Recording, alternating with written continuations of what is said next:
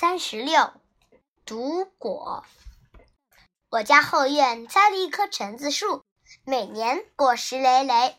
可去年不知怎么的，竟一只橙子也没看见。一天，我爬上橙树玩，突然发现一个熟透了的大橙子。我想起了奶奶曾经说过，这叫毒果，百年难遇。老人吃了长寿，小孩吃了聪明，但只能独吃，不能分吃。我一溜烟下了树，就往家呃就往屋里跑，边跑边喊：“奶奶，我发现了一个橙子，可是毒果呀！”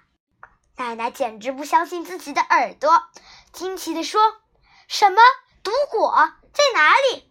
这怎么可能呢？”毒果可不易见到啊！你可别骗我。我小心地摘下毒果，放在奶奶手中。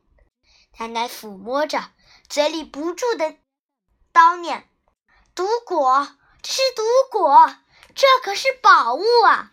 猛地，她像想起什么似的，把橙子往我手里一塞：“小荣，快吃了，快吃了会聪慧过人。”奶奶。您吃吧，您吃了能长生不老，多好！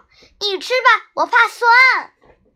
我执意不肯，尽管心里很想尝尝这宝物到底是个什么味、什么味儿。我咽了咽口水，就跑开了。玩了一会儿回家，只见那宝物还端端正正的摆在桌上。这时，妈妈正在对奶奶说。娘，还是您老人家吃了吧，吃了会延年益寿的。奶奶笑着劝妈妈：“这稀罕的宝物，传说能治百病，你就吃了吧。家中里里外外都靠你一个人，身子不硬朗不行啊。”妈妈说：“您老别信那些，来，我们三个分着吃。反正我不吃。”奶奶说。好吧，既是宝物，留着更好。妈妈找来一个网袋，把宝物挂在奶奶的蚊帐上。从此，屋里飘溢着一股沁人心脾的香气。